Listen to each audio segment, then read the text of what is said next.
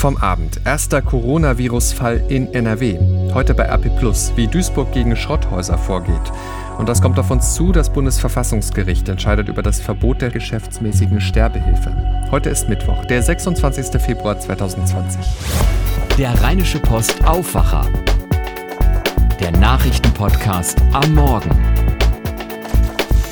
Guten Morgen. Ich bin Henning Bulka. Herzlich willkommen an diesem Mittwochmorgen. Ich bringe euch jetzt auf den aktuellen Stand, was ihr wissen müsst. Ja, das war wohl am Ende nur eine Frage der Zeit.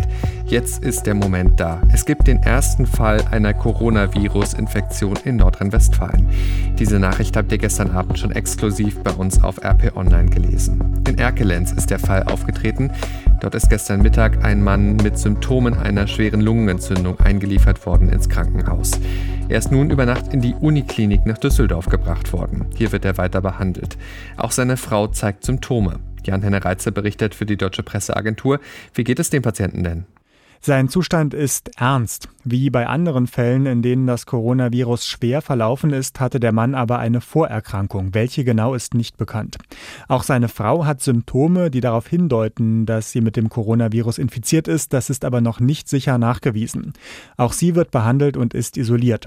Angesteckt hat sich der Mann möglicherweise bei einem Bekannten, der auf Geschäftsreise in China war. Der Kreis Heinsberg, aus dem der Patient stammt, hat einen Krisenstab eingerichtet. Schulen und Kitas Kitas bleiben dort heute geschlossen. Ja, und auch die Kreisverwaltung bleibt für den Publikumsverkehr zu. Heute tagt dann auch der Krisenstab von NRW. Wir halten euch dazu natürlich auf dem Laufenden auf RP Online. Dort gibt es auch schon einen Bericht von der Uniklinik in Düsseldorf von unserem Reporter Christian Schwertfeger. Auch in Baden-Württemberg gibt es jetzt einen ersten bestätigten Fall des Coronavirus. Ein 25-Jähriger aus dem Kreis Göppingen in Baden-Württemberg hat sich wohl auf Reisen in Italien infiziert. Jan Henner, wie geht es denn dem jungen Mann? Der 25-Jährige hat sich selbst beim Gesundheitsamt gemeldet, weil er nach seiner Rückkehr aus Italien Grippesymptome hatte und sich gedacht hat, dass es auch das Coronavirus sein könnte. Er war in Mailand, also der Region in Italien, in der sich die Fälle im Moment häufen. Er wurde im Krankenhaus isoliert und jetzt wird geprüft, mit wem er zuletzt Kontakt hatte. Im Zweifel sollen diese Personen dann zu Hause bleiben und sich von anderen fernhalten. Das Gesundheitsministerium in Baden-Württemberg beruhigt aber und sagt, auf diese Situation sind wir gut vorbereitet. Insgesamt gibt es jetzt also mindestens 18 Fälle des Coronavirus in Deutschland. Müssen wir jetzt damit rechnen, dass es hier einen richtigen Ausbruch gibt? Es wird anscheinend zumindest schwieriger, Infektionsketten, die dann auch innerhalb Deutschlands auftreten könnten, zu vermeiden. Das ist bisher ja gelungen, zum Beispiel bei den Rückkehrern aus der chinesischen Stadt Wuhan.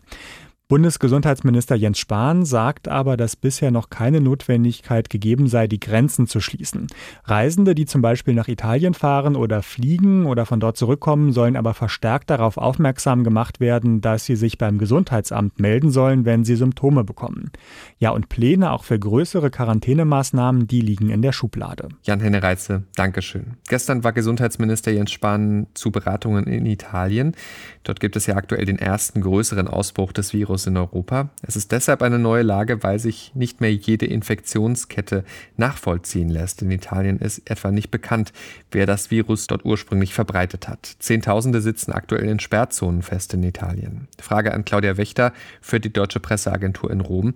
Wie verhalten sich die Italiener denn dazu? Ja, die miese Stimmung schlägt schon fast in Hysterie um. In Mailand gibt zum Beispiel kaum noch Gesichtsmasken, wenn dann zu Wucherpreisen. Viele fahren nicht mehr im Zug oder der Bahn. Und selbst hier in Rom messen Politiker Fieber. Aber der Regierungschef, der sagt, Italien ist sicher, auch für Touristen. Die bleiben allerdings weg. Die Hoteliers hier, die klagen, zig Urlauber hätten schon storniert. Danke, Claudia Wichter. Damit schauen wir ins nordhessische Volkmaßen. Dort ist das Motiv weiter nicht klar, warum ein Autofahrer beim Rosenmontagszug in eine Menschenmenge gefahren sein soll. 60 Menschen wurden verletzt, darunter viele Kinder. Die Ermittlungen zum Motiv dauern an, heißt es von der Generalstaatsanwaltschaft in Frankfurt. Es werde in alle Richtungen ermittelt. Gegen den Autofahrer ist Untersuchungshaft angeordnet worden. Dem 29-jährigen Deutschen werden versuchter Mord, gefährliche Körperverletzung und gefährlicher Eingriff in den Straßenverkehr vorgeworfen. Schon länger gibt es Streit um den Ausbau der Windenergie in Deutschland. Ein Problem, denn der Ökostromausbau soll ja eigentlich vorankommen. Nun meldet sich Bundeswirtschaftsminister Altmaier. Er will in dem Streit vorankommen, indem er die bisher beschlossenen Regeln lockern will. Das berichtet der Spiegel unter Berufung auf einen Gesetzentwurf aus Altmaiers Ministerium. Konkret geht es um den Mindestabstand zwischen Windrädern und Wohnsiedlungen. Bislang soll der bei 1000 Metern liegen. Bundesländer und Kommunen müssten sich aktiv gegen diesen Abstand entscheiden, damit er nicht gilt. Das könnte nun umgekehrt werden. Nur wer die 1000 Meter Mindestabstand zwischen Windrädern und Siedlungen wirklich will, müsste sich aktiv dafür entscheiden. Das Ziel, Kompromisse, die es eigentlich schon gibt mit Anwohnern beim Thema Windparks, die sollen nicht weiter gefährdet werden. Damit schauen wir auf den Fußball. Der FC Bayern München hat einen großen Schritt in Richtung Viertelfinale der Champions League gemacht. Auswärts beim FC Chelsea haben die Bayern gestern Abend ihr Achtelfinal-Hinspiel gewonnen mit 3 zu 0. Das Rückspiel ist in drei Wochen. Außerdem trennten sich Neapel und der FC Barcelona 1 zu 1. Jetzt zu dem, was ihr heute bei RP Plus lest, abgesehen von allen Infos natürlich rund um das Coronavirus in NRW. Und da schauen wir heute nach Duisburg in eine Welt, die die meisten von uns wohl meistens ausblenden, die Welt der Schrotthäuser. In Duisburg gibt es eine eigene Taskforce, die gegen solche Häuser kämpft. Mittlerweile 50 Immobilien sind von den Kontrolleuren dort schon geschlossen worden. In den Häusern leben vor allem Zuwanderer unter katastrophalen Bedingungen meistens. Nicht selten besteht Gefahr für Leib und Leben, gerade beim Brandschutz. Deshalb müssen die Behörden handeln und die Häuser dicht machen. Sie finden dabei teils Schlimmes. Einer der Kontrolleure erzählt, Zitat, in einem Haus endeten die Fallrohre aus den Toiletten im Keller, die Fäkalien standen da fast kniehoch, da konnten wir nur mit Ganzkörperschutz und Atemschutz rein. Später wurde dann erstmal der Keller ausgepumpt.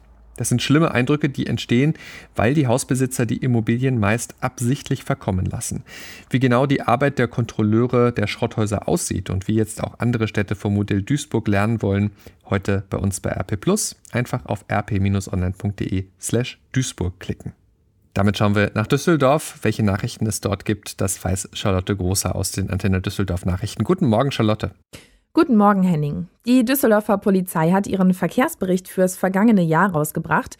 Und äh, darin geht es unter anderem darum, wo es hier in Düsseldorf öfter mal zu Unfällen kommt. Dann haben wir mit der Rheinbahn darüber gesprochen, ob es für die nächste Karnevalssession vielleicht ein spezielles Ticket geben könnte. Und wir sprechen über die Reaktionen auf den Teamvorschlag Spahn und Laschet an der CDU-Spitze. Hier in Düsseldorf kracht es häufig am Mörsenbrucher Ei. Im vergangenen Jahr ist es an der Stelle zu fast 150 Unfällen gekommen. Das geht aus dem aktuellen Verkehrsbericht hervor, den die Düsseldorfer Polizei gestern veröffentlicht hat. Mit unter den Top 3 Unfallstellen befinden sich ebenfalls der Nordstern und der Worringer Platz.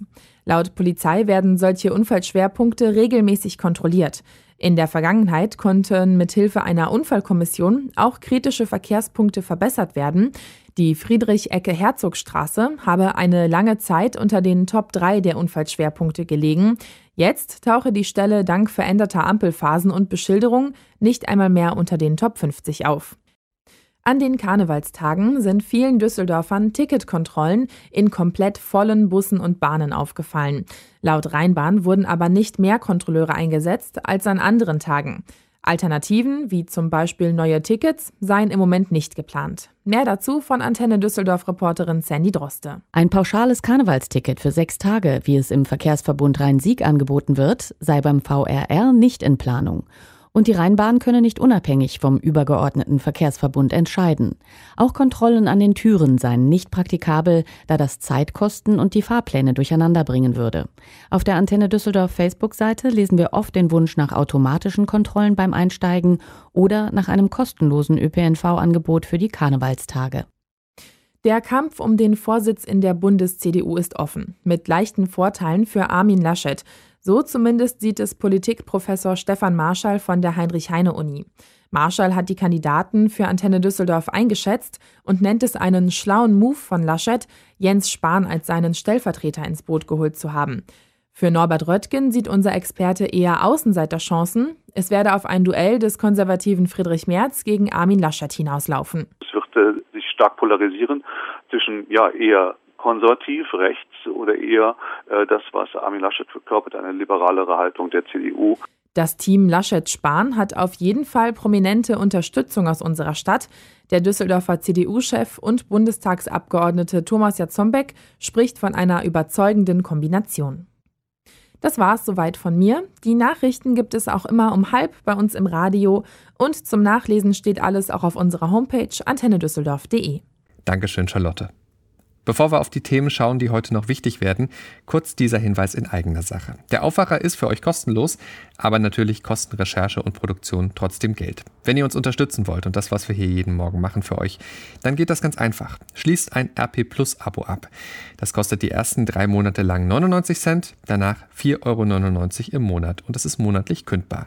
Ihr bekommt dafür vollen Zugriff auf RP Online, auch auf alle Plus-Artikel und ihr unterstützt damit auch den Rheinische Post Aufwacher. Wollt ihr ausprobieren?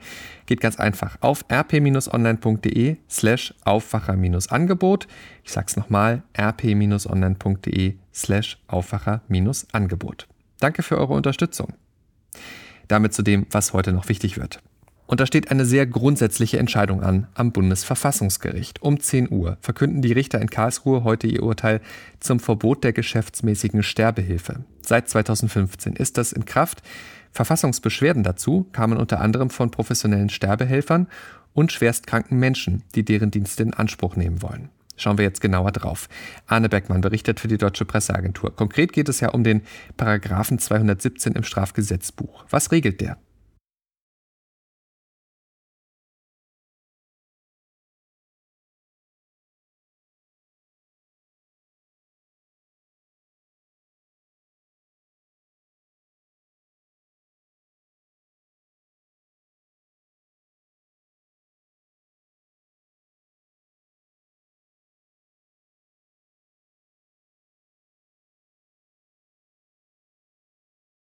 Nun gibt es zwar seit 2015 das Verbot, trotzdem ist der Verein Sterbehilfe Deutschland inzwischen wieder aktiv. Wie geht das?